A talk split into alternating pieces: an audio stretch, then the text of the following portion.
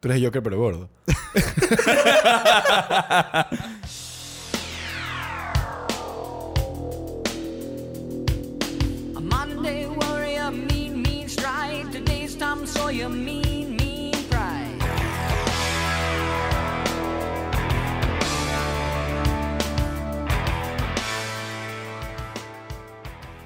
Hola a todos, este es el Spanglish Jar, el podcast donde Chip Gipong y yo vamos a hablar sobre cine, series y música.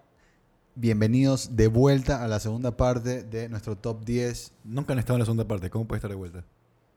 No, bienvenidos de vuelta al... Estoy fregando, pero le pegué un mindfuck. Bitch, bienvenidos de vuelta al podcast, ¿ok? Bueno, como me quedé escucharon, en esa vara. El mindfuck fue heavy. como escucharon, de nuevo eh, rendimos tributo a Rush por el gran Neil Peart. Esta vez fue Tom Sawyer. Por favor, A ver, ¿era o Neil Peart o Tom Sawyer? Che tu madre. Qué puta, maricón. Marico, qué Fue en serio, fue en serio. Pésimo hito. Brother, Eh, estamos riendo Son tributo dad a Neil- jokes. A Neil Peart, esta vez Tom Sawyer. Esta vez fue Tom Sawyer. La, ca- la canción se llama Tom Sawyer. Obvio, pero el hijo puta que no sabe nada de Rush, dice como que, a ver, ¿era Neil Peart o fue Tom Sawyer, maricón? es que dijiste. es que- o sea, yo, sí, yo entiendo. Yo- Interrumpimos este momento para aclarar. La banda se llama Rush. La canción Tom Sawyer. El que murió, Neil Peart. Continuamos. Gracias por esa aclaración, Guillermo. Descansa en paz, Neil Peart, uno de los mejores bateristas de todos los tiempos. Eh, bueno, tiramos el dado de nuevo. Sí. Vamos. 3, 2, U. Tres. 5. Cuatro. Ok. Me first. Mi second. Me first in the gimme gimmes. Mi número 4 es The Joker. By Todd Phillips. Exactamente. Me- esa es la que me quitaste a mí. Ah, tengo que explicarlo, ¿no? Cierto. sí, tú la pusiste. Ya, Ok. ya si me la quitaste, explícala, por favor. A ver, por favor, por favor, Chip. Explícale cómo funciona. ¿Estás, ¿Cómo, cómo- cómo se...? estás perdido el formato? Sí, sí, sí. Yo Te pensé puedo que, yo un poco pensé de que si, yo, luces. si yo te la quitaba, tú la explicabas. No, no. Bueno, eh, The Joker es una película de Todd Phillips. Es un biopic de, de este personaje que esa palabra me enseñó Chip. O sea Es que. un biopic. Claro, pues el Joker escribió esto. Es un character... ¿Cómo sería un autobiopic? O sea que la broma no está así, pero Claro. es un origin story, bueno, es un No, origin story. Tú no me lo dijiste así. ¿Cómo se dice cuando es un como que un character? Development. No. O sea, en un universo paralelo, el The Joker existe y lo fueron a entrevistar y esto es lo que nos contó. Bueno, si el personaje es el im- imaginario, no puede ser un biopic. Ya, espérate, no. pero es un origin story, eso no, es lo que es. No, tú no me dijiste que era un origin story. Tú me dijiste que es un character story es lo que querés Ah, decir. character study, ok. Sí. Sí. definitivamente eso es. Bueno, es un character story. Disculpen la ignorancia. ¿Sabes qué? Quiero que sepan una cosa. Y esto es una realidad. Yo soy The Joker. No, yo estaba pensando todo este tiempo. Tú eres Joker, pero gordo. Para entender esa broma, por favor, escuchen nuestros episodios anteriores. eh, vine pensando todo el tiempo como que es un, bio- es un biopic, es un biopic, es un biopic. Y dije como que algo no suena bien en eso. And I was right. En todo caso, es un character story. You just ¿eh? wanna see the world burn. Es un character story de The Joker. Eh, esta película es dirigida por Todd Phillips. Nos llevan por este, como Chip me enseñó, porque Chip me enseña todo lo del cine, este slow descent into madness de Arthur Fleck y el proceso de su transformación a The Joker. La película es muy bacán, es súper rayada. El eh, este man de Joaquin Phoenix se pasa interpretando el papel de, de The Joker. Me, me encanta Heath Ledger, pero me parece que Joaquin Phoenix hace un excelente origin story y un gran tributo a este personaje. Y el final de esta película es de los mejores finales que he visto en mi vida. Sí, la verdad que la actuación de Joaquin Phoenix es de locos. Eh, La mejor de- del año. Probablemente. Ahí hay unas que se están peleando, pero definitivamente entra en el top 3. El score me encanta. Uno de los mejores scores del año, sin ninguna duda. La colometría que usan en la película, el- básicamente el juego de colores y el servicio de los colores para la narrativa, que ayudan al foreshadowing y al character development de, de la, de la película, me fascina cómo lo usan. Y estoy de acuerdo contigo, el final es muy, muy bueno. ¿ah? Me gustó bastante. Sí, definitivamente es una película que está en las mejores del año. eh, creó un gran boom cuando salió. Tengo mucha curiosidad de ver cómo envejece la película. pero algo que no va a envejecer es definitivamente la actuación de Joaquín Phoenix. Es lo que para mí va a mantener viva la película sin importar el tiempo.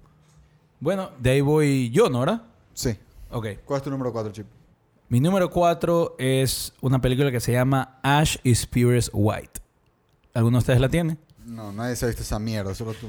Marico. Ni el director. So- sorry. Yo me quedé con la pica de verla esta semana. La dirige Shanke Jia. Es un director chino que honestamente no, no lo tenía en mi radar, pero desde que vi la película, como me gustó tanto, he estado investigando un poco y es un crack. Es un gran cineasta. Ya tiene, ya es mayorcito y ha hecho bastantes películas. Y repito, yo honestamente no lo tenía en mi radar, pero no he visto ni una otra película, pero he leído bastantes reviews y me he como que empapado un poco de quién es este señor. Y realmente es un gran cineasta. Y estoy feliz que, que lo he encontrado. Esta película sigue la vida de una pareja desde el año 2001 hasta el año 2017-2018 más o menos, en una provincia de China que realmente no voy a ni intentar pronunciar el nombre. Pero es, las actuaciones son espectaculares. Me encanta cómo de una manera social muestra cómo China entra al capitalismo. O sea, ya había entrado hace unos años, pero esto es como cómo afecta a la población de una manera más dramática.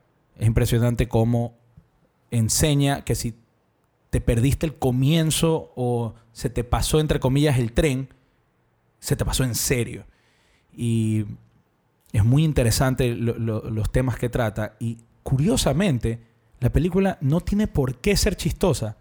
Y este man encuentra tres o cuatro escenas para hacerte cagar de risa.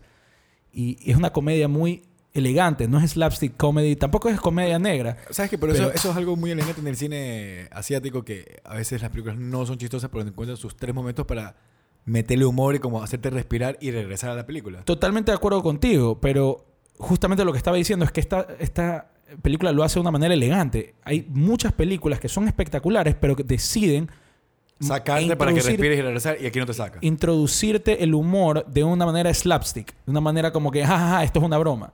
Ya. No, esto es una es mucho más situational comedy eh, que Es orgánico, es orgánico. es orgánico y coqueteando con la sátira, aunque no es sátira. Pero solamente para ubicarlos un poquito más en la película, sigue la vida de esta pareja que son gangsters. ¿Ok? Es, es el underworld de, de una provincia de China y cómo afecta, cómo ciertas decisiones afectan la vida de estas personas por cómo China va lentamente entrando al capitalismo. Realmente, por favor, si pueden, véansela y ténganle paciencia a la película. Lo único que me sacó de la película es los primeros 25 segundos. En los primeros 25 segundos yo dije, ¿qué estoy viendo? Ya verán cuando la vean. Es un tema de cinematografía, de formato, de aspect Ya ratio. veremos cuando la veamos. Sí, ya verán, ya verán. vale la redundancia, mamá verga. Pero en todo caso, es realmente profunda, realmente espectacular y las actuaciones son muy buenas de los leads. Bueno, eh, Guillermo, ¿cuál es tu cuarta película? Mi cuarta película es Lighthouse. Sí, me la quitaste a mí entonces. Yo te la Ah, no. quito a ti. Guaro te la quita a ti. Bien, Guaro. No- no- no- Tú no dijiste esto, no es una competencia. No, porque ya te has quitado tres películas, porque ya estoy arrecho. en verdad no, en verdad solo dos. Guaro me quitó una. A ver. No, Guaro ahora me quitaste dos con The Lighthouse, porque finalmente eres tú. A ver, en ese caso, la película que me tocaría a mí, chuta, me han quitado millones, pero de las que tenía de backup, eh, entra Beach Bomb. ¿Ok? The Beach Bomb es una película de Harmony Korine, americana. Si conocen el cine de Harmony Korine, podría decir que ya más o menos tienen una idea de qué esperar. Es un director muy peculiar, es una persona en la vida real muy peculiar. ¿Qué más has hecho? Eh, Para ver si me ubico. Hizo Kids, hizo Spring Breakers, que tal vez es una película que tiene dividida a la gente en- entre si es buena o no, porque él, él es muy famoso por tocar los temas profundos de una forma superficial y hacerte creer que todo es superficial y al mismo tiempo hay un mensaje escondido o un mensaje que tienes que buscar.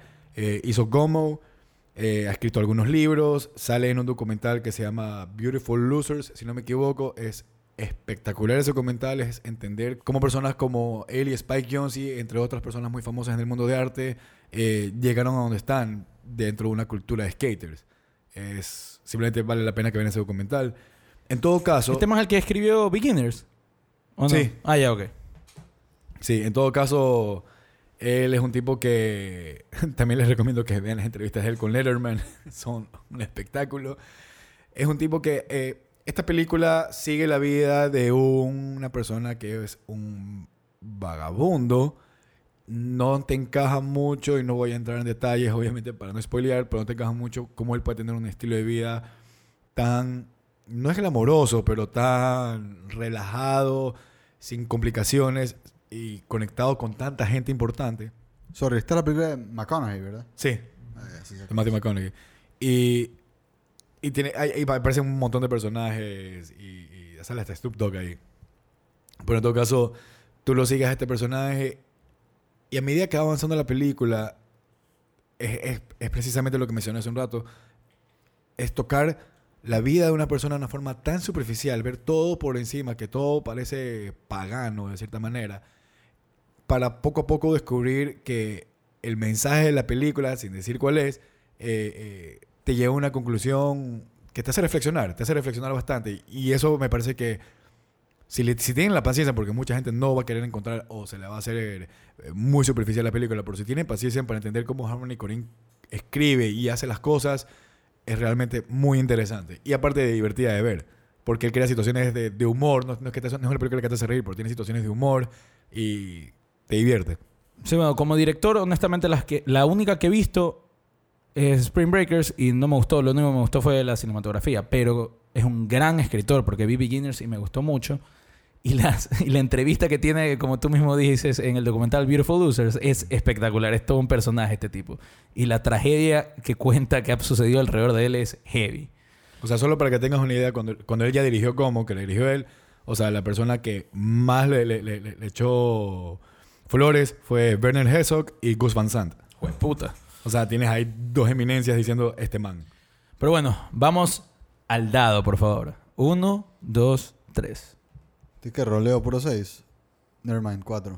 cinco. Uno. I'm going first, bitches. ¿Cuál es tu número? Mi tres? número 3 es Marriage Story. Este chucha es su madre. ¿No? ¿No? Yo la tengo, pues me la quitaste. O sea, la tienes número 3. Me tengo número 3. ok. Fuck you, man. bueno. Marriage Story es dirigida por Noah Baumbach. Producida por Netflix, by the way. Eh, sigue la vida de una pareja que se está divorciando. No hay mucho más que decir de cuanto trama sin, para no decir spoilers. Lo que quiero decir es que la, el conjunto de actuación, el ensemble de esta película es absolutamente brillante. No lo caracterizaría como el mejor ensemble del año porque la interacción entre todos, nun- nunca existe una interacción entre todos. Pero las actuaciones individuales de Adam Driver, ScarJo, eh, Laura Dern, Ray Liotta y Alan Alda son espectaculares. Todos, todos la recontraparten en esta película. Me encanta lo bien que actúan. Pero más allá de eso, me encanta lo bien que Noah Baumbach usa la cámara para contar la historia. El encuadre, entre comillas, la puesta en escena de, de Noah Baumbach es espectacular en esta película. Es, Se siente muy humana la película. es muy humana. Eh, hay una pelea entre eh, Adam Driver y, y ScarJo De las mejores escenas es del año. bro. de locos. Todo el simbolismo que tiene la película con objetos es espectacular. Es una película muy, muy bien pensada, muy bien dirigida y muestra la evolución como director de Noah Baumbach. Porque no es la primera película que dirige este man sobre el divorcio. Las películas anteriores eran desde el punto de vista de un niño. Esta más desde el punto de vista de adultos. Y no solamente eso, de adultos maduros. Porque él estuvo casado y se divorció con Jennifer Jason Lee. ¿En serio? Sí, ella estuvo Yo solo casada. sé que él ahorita está con Greta Herwig. Claro. Ella, él ahora está en una relación mucho más estable, mucho más cariñosa, asumo. Y por eso es que puede hacer este. Puede, o sea, text from real life y pone su mejor experiencia ahora en esto. Porque las películas antes del man todos son un desastre, la- la- las parejas que se divorcian. Y es porque aparentemente tuvo un divorcio muy tumultuoso con esta actriz ya mencionada. Pero en serio, yo estoy enamorado de esta película. Me la, me la repito. La película la primera vez que salió, ya la esperé en el cine. Nos vimos en el cine. La vimos en el cine y yo desde ahí, y como es de Netflix, ya me la he visto dos veces más. Me encanta, me excelente encanta la lo bien contada la historia. El nivel de dirección aquí es espectacular. ¿Tú, ¿Tú sí te la has visto no? Sí, sí. eh, también, o sea, yo creo que es una película, en mi caso la considero el tercer mejor ensemble cast. Definitivamente es una película que, para los que estamos casados, te, te, te pone en perspectiva de, ah, tengo que tener cuidado con esto. Sí, full. Pero es que e- es eso, es una película que por momentos deja de sentir esa película. Yo creo que ese- es, ahí es donde brilla. Sí, Porque sientes es que los estás raro. acompañando, sientes que estás sentado ahí con ellos viviendo esa situación. Es un gran mérito de la actuación, como lo estabas mencionando, y también como mencionaste, es- es justamente cómo decides filmar estas escenas. O sea, te, te ubican de una forma en la que tú estás sentado viendo esto pasar, y es increíble. ¿Sabes qué me parece increíble esta película? Que los momentos de comedia de la película, que aparte de ser cae de risa, son tan poco forzados. O sea, son totalmente parte de la historia. El, el tema de la visita, Orgánicos. son orgánicos, full orgánicos. Full bail organo, esa va. Es que yo uso esa palabra, y tú sabes que bueno está ampliando su léxico. Claro. Eh, en todo caso, la película me encantó, es increíble. Tiene, tiene escenas de. La escena de la discusión es de las mejores escenas de, de películas del año, me atrevo a decir. Sin haberme visto más de cinco películas en todo el año.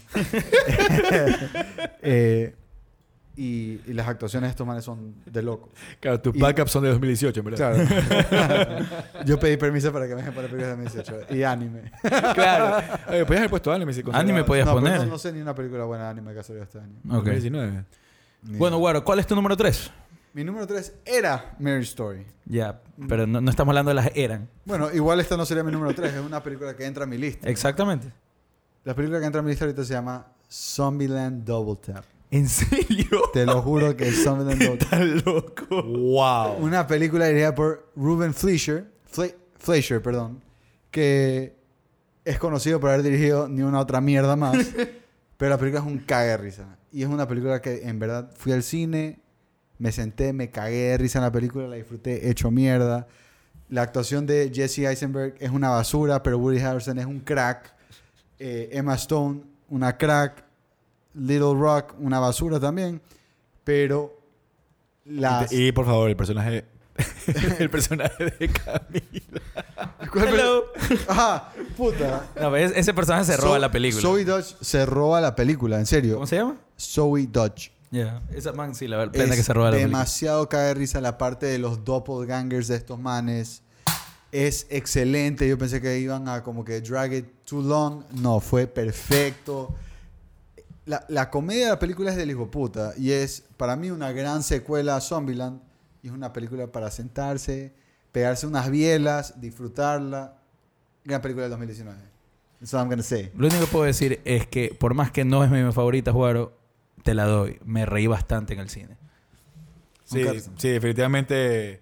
Si yo hiciera una lista de mis películas favoritas de comedia, sí, definitivamente.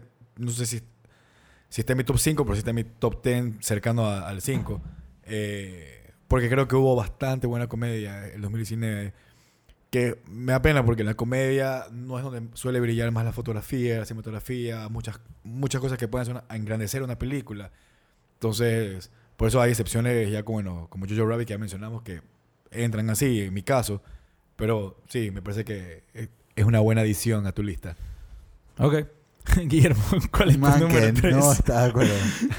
Guillermo, ¿cuál es tu nu- Lo que pasa es que, a ver, es totalmente válido porque es una película, es una lista de películas favoritas. Sí, Así exacto. que no te voy a rayar. Pero ya me solamente, rayaste. solamente men- sí, ya te rayé, tienes toda la razón. Solamente tú, si hubieras sido, en vez de favoritas, en las mejores películas del año, igual hubiera entrado. No, ni verga. Ah, ya, ok. That's all I wanted Y, to know, y quiero baby. que sepas que mi otro backup. Ah, no, no puedo. No, no, no, todavía no. Guillermo, ¿cuál es tu número 3? Mi número 3. No la cagues, maricón.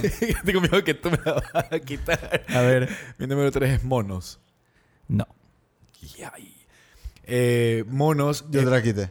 O sea, imposible. ¿En serio? Sí. ¿Ya te la viste? no, no le creas, brother.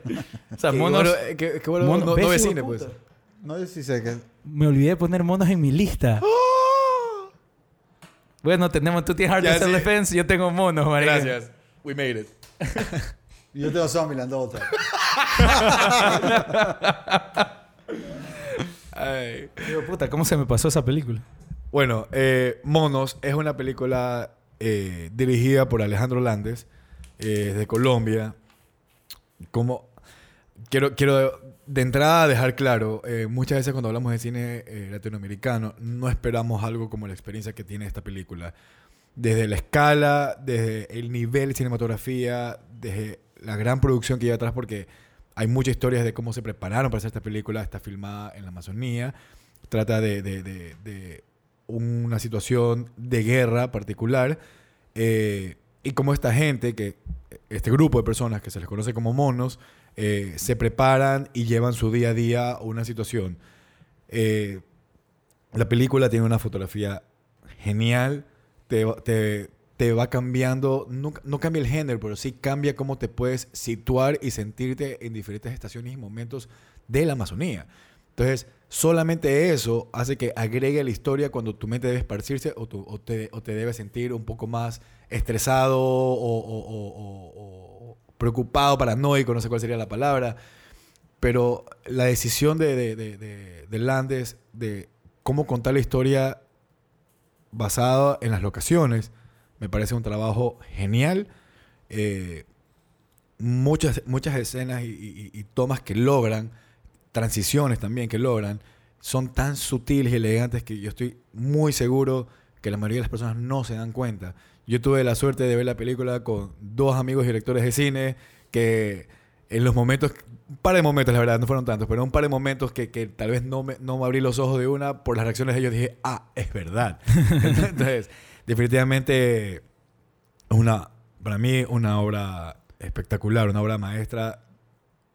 Debería brillar Latinoamérica con esa película, pero bueno. Sí, eh, yo la vi contigo. Realmente gracias por ponerla en la lista porque no sé qué pasó, que se me, se me pasó por... se me- no me acordé. Tantas buenas películas este año, eh, el año pasado que una locura. Plena. Pero sí, es un... Zombieland Double Tap. Cállate, güey. la, verdad que, la verdad que es un gran... Te cambió la vida, ¿no?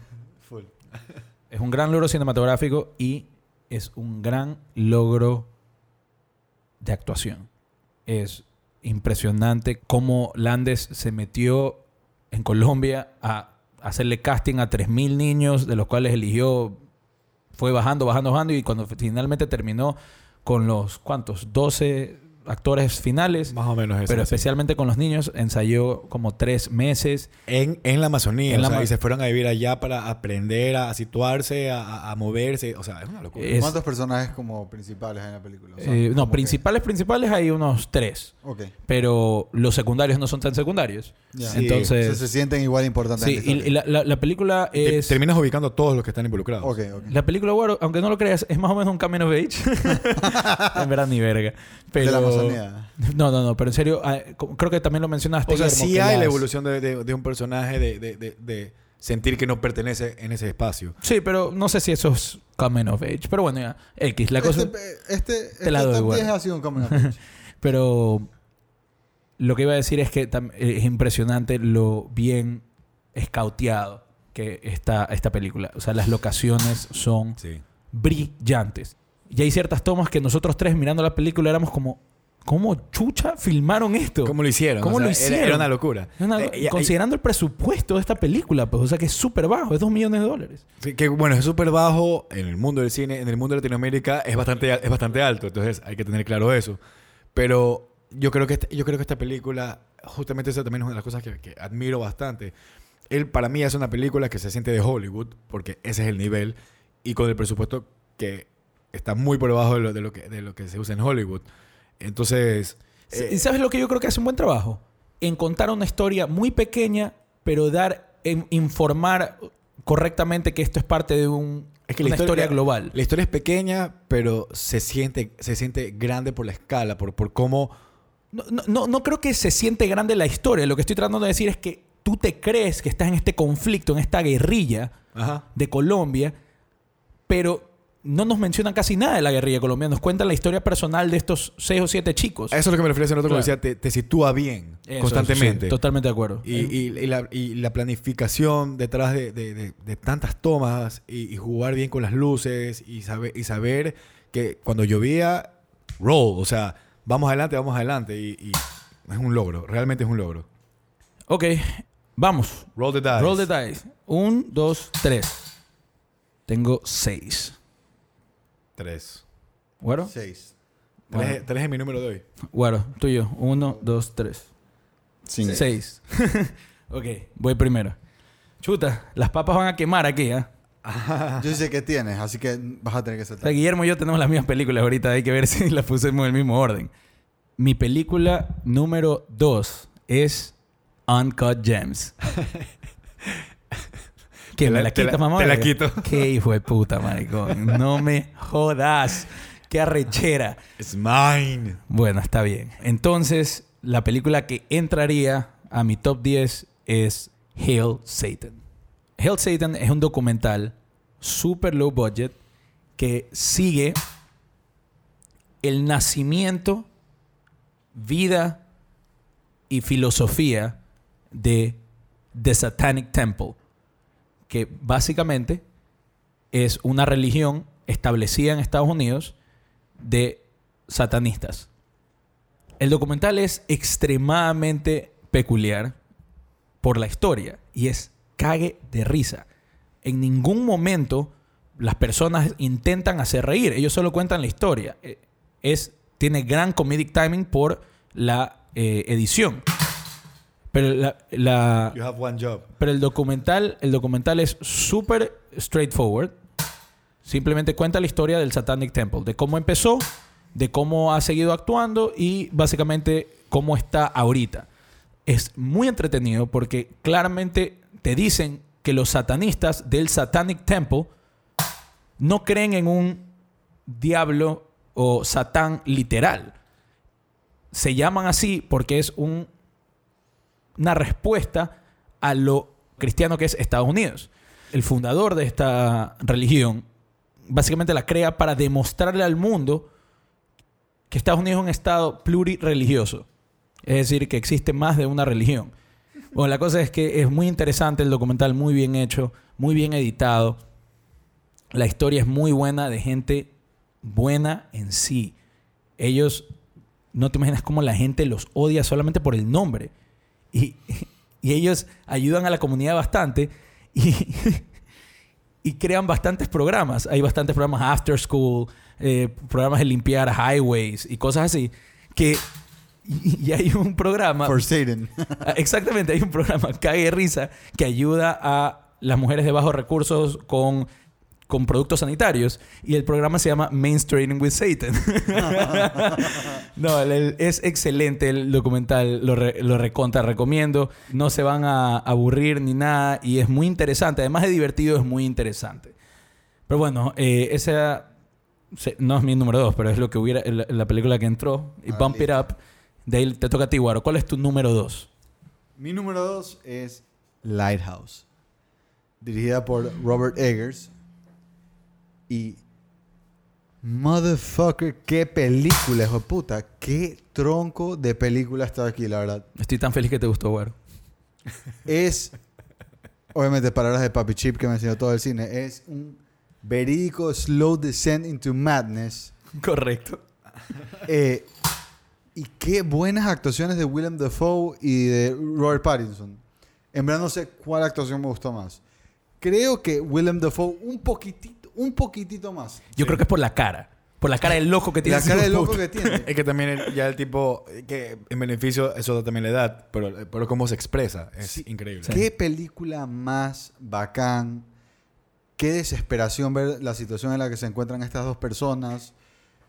A ver, si algo negativo puede ser la película es hay tanto simbolismo en la película que es jodido como que keep up con todo lo que está pasando. Pero lo más bacán de esta película es se, se trata de estas dos personas que están en e- camellando en este faro y están súper remotos, alejados de la, de, la, de la población, en una isla, y, y- y están esperando que, o sea, alguien los tiene que ir a, re- a retirar de ahí Cuando se le acaba su shift. cuando se les acaba el shift.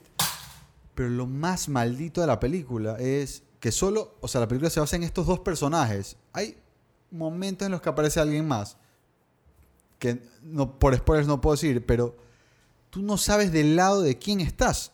Tú no sabes por quién you're rooting for. Sí, la película hace un gran trabajo en no, de- no enseñarte o no spoon feed you quién es el héroe y quién es el villano, o si es que hay villano, o si es que hay héroe. Sí, exacto. Y es excelente. Eh, Dentro de la mitología, lo que tú estás mencionando, creo que lo más importante, y, y sin spoilear, solamente decir, hay mitología griega.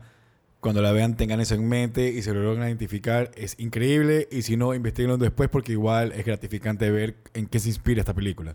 Excelente, Eh, eso te iba a decir. Bueno, tú mencionaste que es un poco pesada en simbolismos. Es lo que a mí es lo que más me gustó de la película. Miento, después de las actuaciones, es lo que más me gustó. Me encanta cuando una película usa bien los simbolismos y me parece que esta película los usó perfecto. Es perfecta. O sea, Y Em- me encantó el. Guaro, creo que, creo que a ti también. ¿ah? Por- por- por- creo que te estás olvidando decirlo, pero te hago acuerdo. A mí me encantó el formato en que fue. ¿sabes qué? eh, Por- Eso fue lo único que me dolió de que yo le, les gane la película a ustedes, pues sabía que ustedes iban a hacer... Pensé, antes de hablar de la película, no me olvidar de decir cómo está filmada esta, pero qué hijo de puta, me olvidé, obviamente. Pero qué hijo de puta cómo está filmada la película y cómo ayuda a ubicarte en este setting tan tétrico y, y este, este formato en el que está la película empuja a que, a que sientas pánico, a que te sientas desesperado, a que, a que entiendas la, la situación de estas personas. No sé por qué el simple hecho de que esté en blanco y negro y te quita en ciertos momentos entender que está... Pero que te está- agrega el, Ah, el no, te cómo sentirte agrega con la historia. en, en, cien, en cien mil cosas, pero te, pero te, te desubica en, en otras. O sea, hubo un momento Sí. en que hablan de, de la cisterna o de, o de, o del, del- las aguas servidas y ves a este tipo echando cal y no sabes si está echándole cal a, a la cisterna o a las aguas servidas y después te vas ubicando, pero estás perdido en muchos momentos y ayuda, te, te empieza a generar más desesperación, de- desubicación. Solo para aclarar, que- ah. eh, sorry, ñaño. Solo para aclarar, eh, la película fue filmada en film, vale redundancia, 35 en milímetros. 35 milímetros y filmada en black and white film. O sea, eso no es que usualmente no, las... es, no es tratada la película. Exactamente, las películas usualmente, como ha avanzado tanto la tecnología, la tecnología se graban en eh, film eh, a color, que es mucho mejor, mucho más sensible que la de black and white. Y después, digitalmente, Se se, la hace. se, se la hace black and white. No, este hijo de puta loco de verga decidió filmar en 35 milímetros y black and white film. Y el aspect ratio es 1.19 a 1, es decir, casi cuadrado. Y otra cosa que vale la pena agregar, eh, eh, eh, justamente hablas de este loco, eh, se llama Robert Eggers. Y Robert Eggers tiene un tema muy, muy, muy peculiar. Él investiga mucho las películas que va a hacer, dónde, eh, en qué tiempo se encuentran. Esto quiere decir que la otra película que él también hizo, que se llama The Witch, son sus únicas dos películas y las dos son unas grandes películas. Eh, el dialecto con el que, se, con el que se, se maneja la película es totalmente propio de la época. En The Witch uno se pierde mucho. En esta de aquí es no tanto, pero la forma igual en la que habla William Dafoe eh, Es heavy. es- es heavy y es peculiar, pero así se hablaba de verdad en esa época y así hablaban ese tipo de personas. Entonces, es muy interesante cómo él puede investigar, investigar y meterse ya, eh, eh, eh, eh, ya en slangs propios de, de la zona y, y- y donde está filmando. Es un gran trabajo el que hace él. Y, Y más de eso, eh, Willem Dafoe, a- a- o sea, adoptando lo que este man le puede haber dicho dirigiéndolo, o sea, lo bien que lo hace. Bueno, perdón, es Y- un gran trabajo que hace él con el hermano, porque los dos escriben. Los describen. Y, y ya para cerrar lo de Lighthouse, eh, solamente que me pareció muy real todo lo que hacen los marineros en el Lighthouse. Es decir, es algo que yo creo que pasaría si dos, o es lo que me imaginaría, si dos hombres se quedan atrapados en un faro, no necesariamente, no atrapados, perdón, eh, bueno, sí más o menos atrapados. están stranded. Sí, que no-. Por la tormenta. Por la tormenta, claro. O sea, todo lo que hacen durante su forma de trabajar, cuando están Es solos. demasiado dañado. Eso es increíble. Es su- no sé si dañado, es humano. Es humano lo que Sí. hacen y cómo se imaginan y, y lo bien sugerido con, con el lente, las emociones que tiene cada uno para con el otro. Y cómo poco a poco se empiezan a tener como que... un lo- el es, o sea, para mí esa es la perfecta representación de un love-hate relationship. Sí, no, totalmente, totalmente. Porque se necesitan el uno al otro, pero... Pero, no se caen muy bien. Sí, no. bueno, Esa fue tu número Dos. 2. Guillermo, tu número 2 es... Mi número dos. Ah, me duele que no, no va a estar en mi lista al final. Mi número dos se llama Parasite.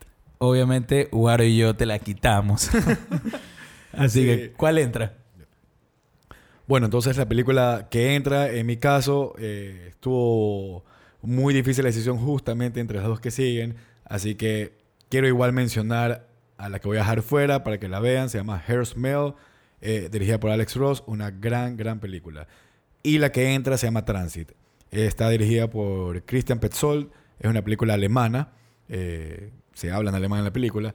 Y es importante que entender que esta película está basada en un libro que se escribió en 1942 bajo el régimen fascista eh, y se piensa mucho en la Segunda Guerra Mundial en el libro.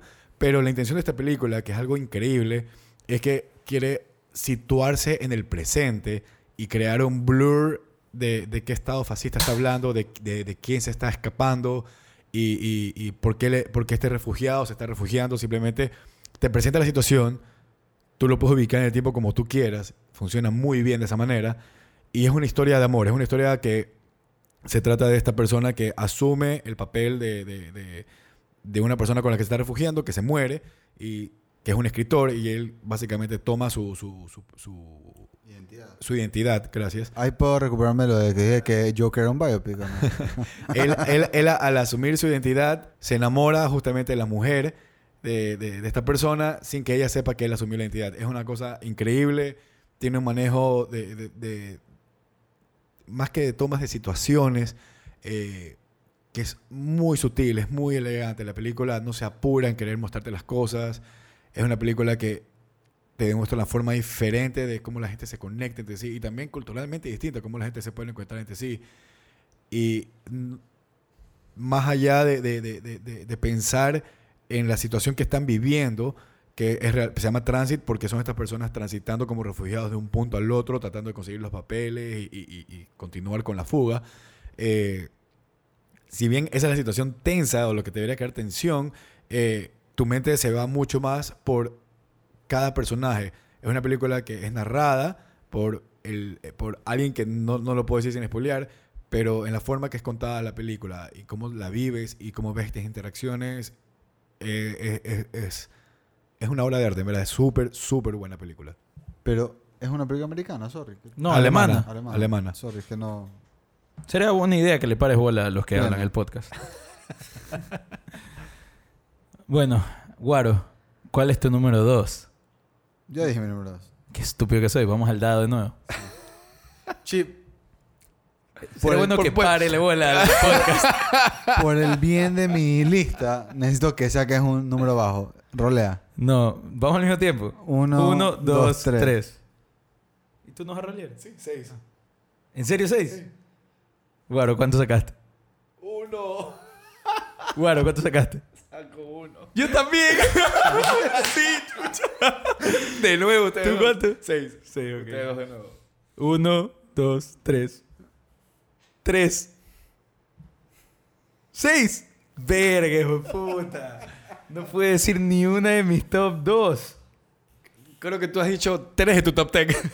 No, no, sí he dicho un, dos, tres, cuatro, cinco. Cinco. Guillermo, vas primero. ¿Cuál es tu película favorita del año pasado? A ver, primero, para el público, esto es muy importante antes de mencionar al número uno. Hay una lista de 10 películas que creo que entre los tres estamos de acuerdo. No la hemos podido ver todavía por razones que no han llegado acá o no se las consiguen o lo que sea. Que estamos muy seguros pudieran haber entrado en esta lista y queremos mencionarlas igual como recomendaciones para que las vean y esperemos que estén en la lista de ustedes. Las películas son Portrait of a Lady on Fire, Película francesa. Synonyms, eh, 1917, Little Woman, The Souvenir, The Hottest August, Varda Bayagnes, Diamantino, A Hidden Life y Waves. Estas películas nos hubiese encantado verlas porque muy probablemente se estaban en esta lista. Sabemos eh, eh, eh, las bullas que están creando, pero bueno, se las dejamos a ustedes como deber entonces. Sí, o sea, yo estoy seguro que por lo menos cuatro de esas de, de esas entra- hubieran entrado en mi top 10. De ley. Yo no de sé ley. si hubieran superado Zombieland Double Team,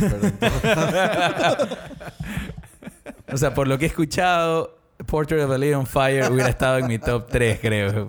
Pero bueno. Ahora sí, entrando en película ya después de dar esta lista de películas que les recomendamos, está Uncut Gems, dirigida por los hermanos Safdie. Y la película se trata de un vendedor de joyas eh, particularmente carismático, pero al mismo tiempo, sí, creo que es carismático verlo en la pantalla, pero en la vida real creo que lo odiaríamos. Eh, y es básicamente ver cómo él está lidiando entre su negocio, su familia y sus adversarios mientras vive en su mundo ideal, idealizado por él de apuestas. Eh, estas decisiones que él toma y cómo lidia con todas las situaciones eh, te ponen en un punto de, tensión, que es lo que maneja la película de una forma, creo yo, como tal vez ninguna otra película lo ha hecho antes, ese, ese tipo de tensión eh, es genial. Es una película que no te deja respirar. Y algo que, que, que ¿por qué llegó a estar número uno en mi lista versus Parasite? Porque ya que decidimos hacer una lista de películas favoritas, yo creo que la mejor película del año es Parasite, definitivamente, pero como mi película favorita entró esta por una simple, una simple razón. Para mí el cine, cuando ya trasciende como arte, eh, es un cine que tiene un efecto en ti. Cuando tú ves una obra, una pintura, eh, y esta pintura te crea una sensación de felicidad, de tristeza, te deprime, te alegra, te, te- te genera cualquier sensación, esa es una obra que tiene un efecto en ti, esa es una obra que está funcionando, es una, una obra que te impacta. Y yo creo que el cine es igual. No importa la sensación con la que nos vamos, sea positiva o negativa, normalmente estamos acostumbrados a, buscar sensaciones positivas porque queremos escapar. Una película que logra generar una sensación negativa es muy difícil de digerir y decir que nos gusta, pero si se te queda en tu cabeza por días, lo logró y yo eso lo considero arte y arte del más fino. Esta es una película que como obra de arte a mí me impactó, me creó una ansiedad que todavía no puedo creer. Sacó la película y estuve horas con una ansiedad de locos, porque la forma que fue manejada y cómo llega es simplemente un gran trabajo y no he entrado a hablar ni siquiera de narrativa, ni fotografía, ni actuaciones, que todos son puntos altos en la película. La actuación de Adam Sandler principalmente es una cosa increíble para mí, uno de los verdaderos snobs de este año de, de los Oscars. Pero bueno, ¿que ¿alguien quiere agregar algo más? Eh, sí, a ver, la película, como bien decía Guillermo, es una obra maestra para crear intensidad y estrés en, lo- en la audiencia. Eh, usan todo. Eh, usan eh, la edición, el score, la cinematografía, las actuaciones. Lo que más usan es el sonido, por cómo lo grabaron. En el cine, usualmente cuando grabas una escena, los extras que están alrededor hacen mímica como que se están hablando y después le agregan el, el, el sonido de conversación a lo De fondo, lejos, el, sí. el ruido del, del- Porque así regulan el tono que quieren Exactamente, el room tone lo agregan después. Eh, aquí los Safi Brothers decidieron grabar, o sea, le pidieron a los extras, no, conversen. Hablen, hablen, hablen, provoquen más ruido. Entonces, cuando tú hablas con alguien en un, en un cuarto, tú hablas a la mínima, o sea, al mínimo volumen posible para que el otro te escuche cómodamente. Entonces, si hay bastante ruido en la sala, tú alzas la voz automáticamente. Ya, entonces, poco a poco, el sonido va creciendo, va creciendo, creciendo. Y los Safi Brothers cuentan que esto sucedía, eh, eh, esto sucedía orgánicamente. Eh, como, Como bien, palabra de la noche también, como bien decía Guillermo, la actuación de Adam Sandler, la actuación de Adam Sandler es espectacular.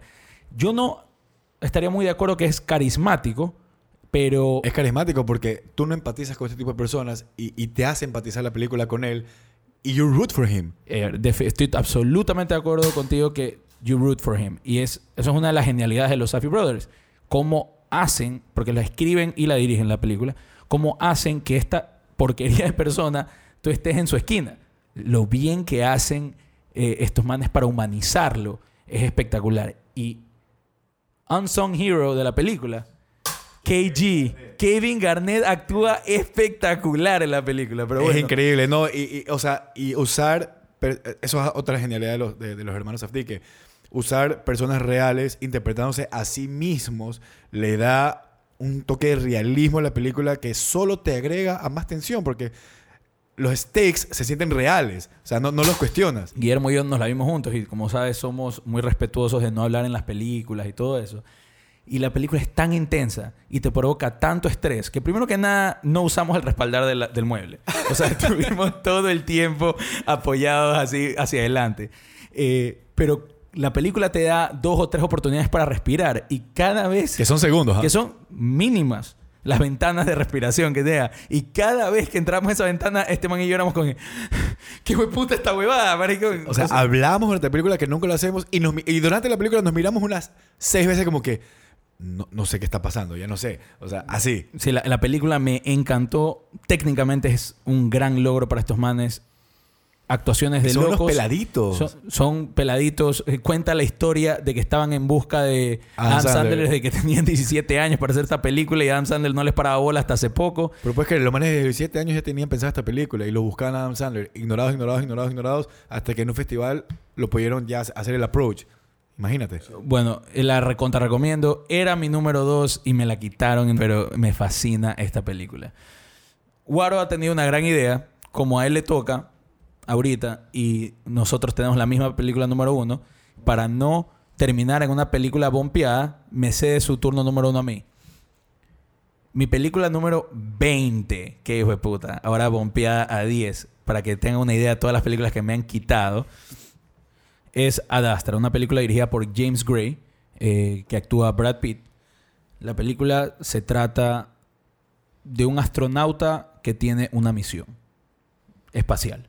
No quiero decir nada más, eh, solamente eh, para no spoilear nada, pero la película es un brillante character study.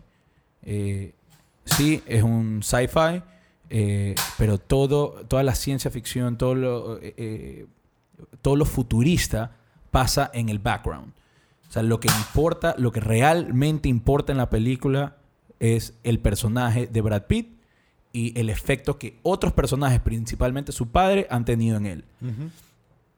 Muy buena actuación de Brad Pitt que carries the movie all the way. Yo quisiera agregar que esa actuación para mí es por la cual debería estar nominada al Oscar y no por Upon a Time in Hollywood porque Claro esto que- es algo nuevo para mí en Brad Pitt verlo en ese papel. Solamente que por Once Upon a Time está ahí nominado por Best Supporting Actor y este hubiera sido por Best Actor in a Leading Role. Pero bueno, la película en serio es entra de una manera muy personal al, a la psiquis de este personaje de Brad Pitt que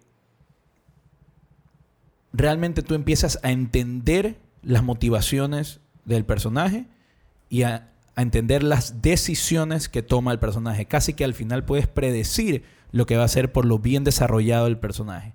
Y eso es un gran logro en una película que aparenta ser un epic, porque un epic del espacio es lo que me refiero, porque realmente eh, los efectos especiales son 10 puntos. O sea, la, la escena del comienzo es brillantemente editada y, y los efectos especiales son increíbles. También, no creo que es mucho spoiler decirlo, pero pasan por la luna un momento de la misión y todo, eh, todo lo que pasa en la luna es una escena de acción muy bien dirigida.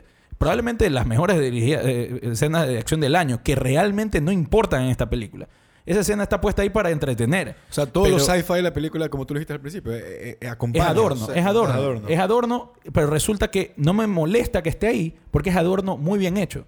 Simplemente pasan las cosas. Eh, me gusta el concepto que le dan a las, paradas que hace esta misión. Es decir, al comienzo en la Tierra, después ya dije la Luna, y hay otras paradas. Y me, me gusta también cómo explican la ciencia de cómo han llegado a donde están. Me parece un ok exposition, que yo eh, odio el exposition, pero me parece que está bien hecho. Y hay una narración muy buena en la película, que a veces el, el- el uso de la narración es, una, es un crutch, una muletilla, para, para avanzar la historia, pero esta narración me gusta, está muy bien hecha. Guillermo, a ti, a ti te- también te gustó Adastra, ¿no? Sí, eh, eh, está en casi mi top 20. sí, te ya me acabo de dar cuenta. Bueno, la mía es número 20, pues. Claro, la mía está 22. Eh, Pero sí, es una película que me gustó bastante. De hecho, debatí también cuando estaba hablando de mis películas favoritas si debía estar más arriba o no.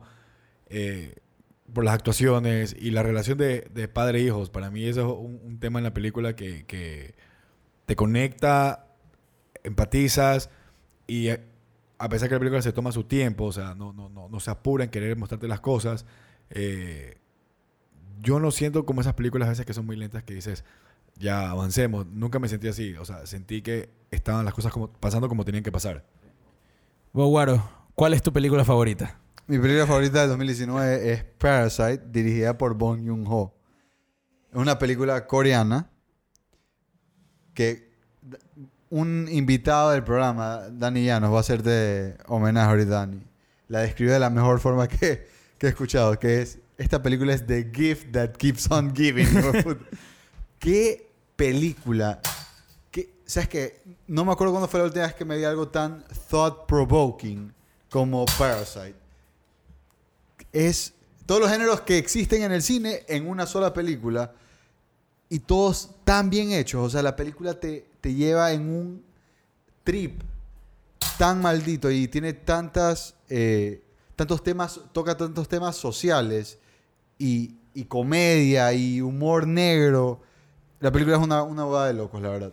A mí, justamente, eh, una de las cosas que más me gusta de la película, lo que bien decías, Guaro, es lo bien que se mueve entre géneros.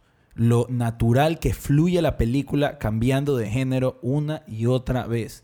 Es, estamos en la presencia de un verdadero master of his craft, que es Bong Joon-ho. Eh, ¿Qué trabajo más espectacular de dirección. Y ni hablar de las actuaciones. ¿Qué nivel de actuaciones? Todos. El ensamble es espectacular. Ese, yo, justamente canté los otros ensambles diciendo, este es el mejor ensamble del año para sí, mí. estoy totalmente de acuerdo contigo. Es el mejor del año. Eh, y sin spoiler. Bueno, ¿sabes qué? No, voy a- no vamos a decir spoilers, pero curiosamente el otro día con Guillermo estábamos riéndonos porque estábamos diciendo que Parasite era la mejor película del año y no queríamos dar spoilers, pero nos dimos cuenta que hicimos un episodio de dos horas hablando de Parasite por cómo nos encantó dando todos los spoilers. Sí, yo creo que este es el episodio en el que no damos spoilers y si quieren saber más de la película y qué pensamos de la película, you can go back. Sí, creo que es el episodio 6 o 7 por ahí. No, en, en verdad es el episodio 4, sino que en la lista es el 6. Ah, ok. Porque, porque el tercer episodio tuvo tres partes. Ok. Pero esta película es una boda de locos. Sí, Nada que es- hacer. O sea, esta- si es que a mí me dijeran, puta, recomiendo, recomiendo una película, esta fue la primera película que recomendaría a alguien. P- para que entre al cine. Y Eh, es una película coreana, eso es lo más chistoso. O sea, una película... Tengamos claro que no es la primera película y lo, lo dice él cuando gana el Golden Globe, que eh, ojalá que a él a ganar este premio se interese en ver más películas Sí. eh, asiáticas, porque hay mucho cine increíble y solamente en Corea para mí habían dos de mis películas favoritas del 2018 son coreanas, que son Burning y Leftovers. Fantásticas las películas. Eh, sí, el cine asiático es espectacular. O sea, solamente mencionando uno de los mejores cineastas de toda la historia, Akira Kurosawa, que tiene 33 películas que el 80% son obras maestras, eh, pero él es japonés. Y en Corea tenemos eh, Old Boy, dirigida por Chang Woon Park, que también es un peliculón, a mí me encanta.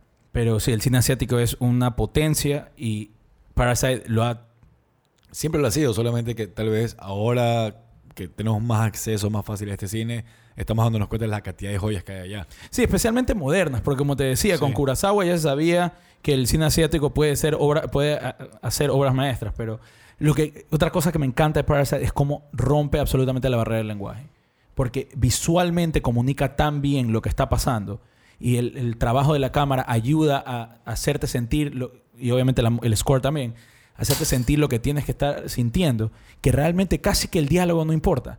O sea, obviamente sí importa, pero puedes entender lo que está pasando solamente viéndolo sin entender el lenguaje. Es que eso es increíble porque la forma en la que actúan es lo que eh, te ayuda a complementar eso por cómo ellos expresan sin verse exagerado. Eso es lo que te- sin ser over the top.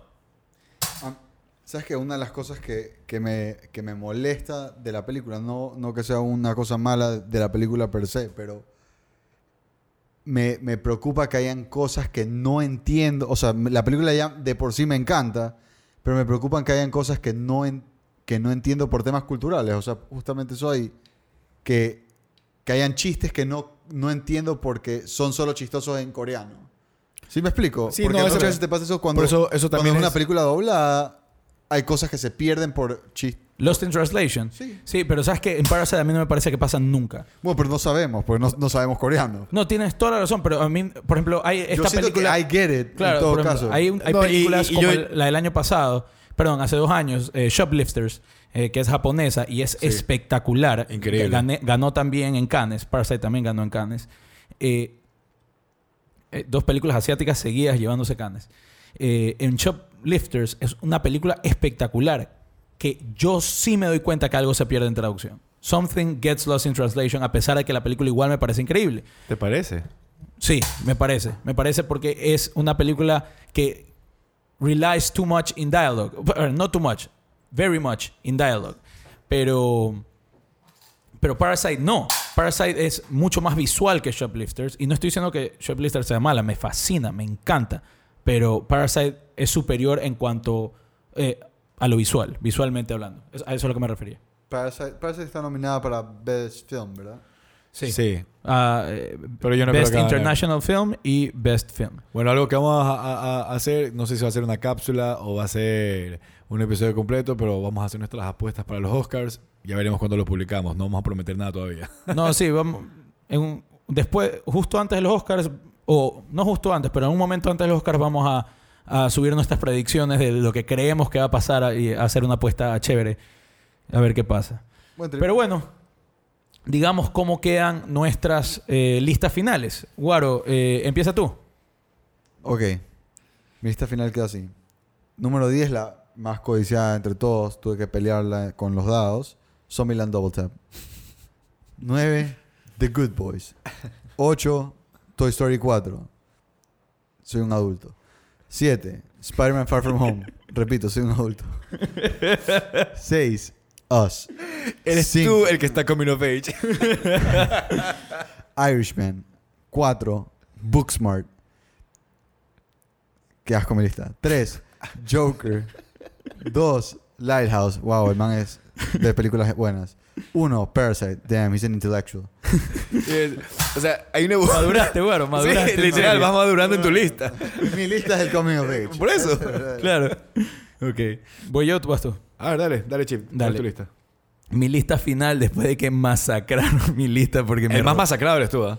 Sí, definitivamente me robaron un, dos, tres, cuatro, cinco, seis, no, cinco películas. El 50% me lo robaron sin contar todas las robadas después, ¿no? Pero bueno, mi lista final terminó así. Número 10, Ad Astra. Número 9, Hail Satan. Número 8, I Lost My Body. Número 7, Dolor y Gloria. Número 6, Knives Out. Número 5, The Art of Self-Defense.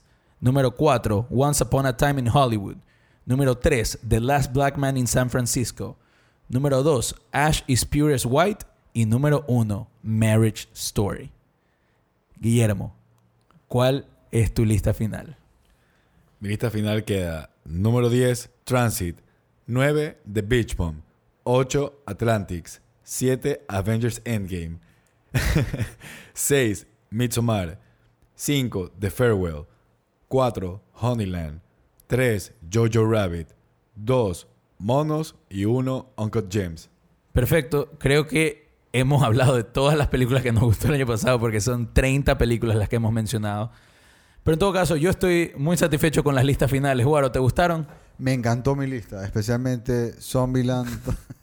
no, me, me, gustó, me gustaron bien las listas. Está Pepa. Guillermo, ¿satisfecho? Sí, sí, la verdad es que no pensé que iba a quedar tan bien mi lista. Creo que está bastante adecuada. Yo estoy un poco cabreado porque me robaron mis dos primeras. Pero bueno. Creo que si alguien se ve estas 30 películas, va a ser como acá. Bueno, vamos a publicar nuestras listas en... Va, va a tener bien claro a quién, a quién le va a parar más bola de los tres. No, exacto, porque va a darse cuenta de quién con quién comparte sus gustos, entonces ahora nos van a parar bola de, de acuerdo a nuestros gustos, supongo. Pero bueno, eh, Todos los pelados que están en colegio, que están literalmente coming of age, van a, van, van- van a, van a decir, ¿guardo dónde está este episodio? No me interesa. exactamente. Bueno, vamos a publicar en nuestras redes sociales nuestras listas finales, cómo quedaron, eh, para que nos puedan criticar o estar de acuerdo con nosotros o mandarnos a la verga o putearnos o, lo que común. sea. Pero interactúen con nosotros que nos van a clausurar el podcast ya mismo porque no, no tenemos interacción. ¿What? Autoclausurado. Bueno, Guaro, ¿qué se dice en todos los episodios? Gracias por tirar monedas aquí con nosotros. Síganos en nuestras redes, at el Spanglish Yard en Twitter e Instagram. Somos Guaro Bernaza, Guillermo Pulson y Raúl Gómez Lince. Y esto fue... El Spanglish Show. What? ¿What? What? What? ¿What? What? What? What? What? What? That's what I mean! You're welcome.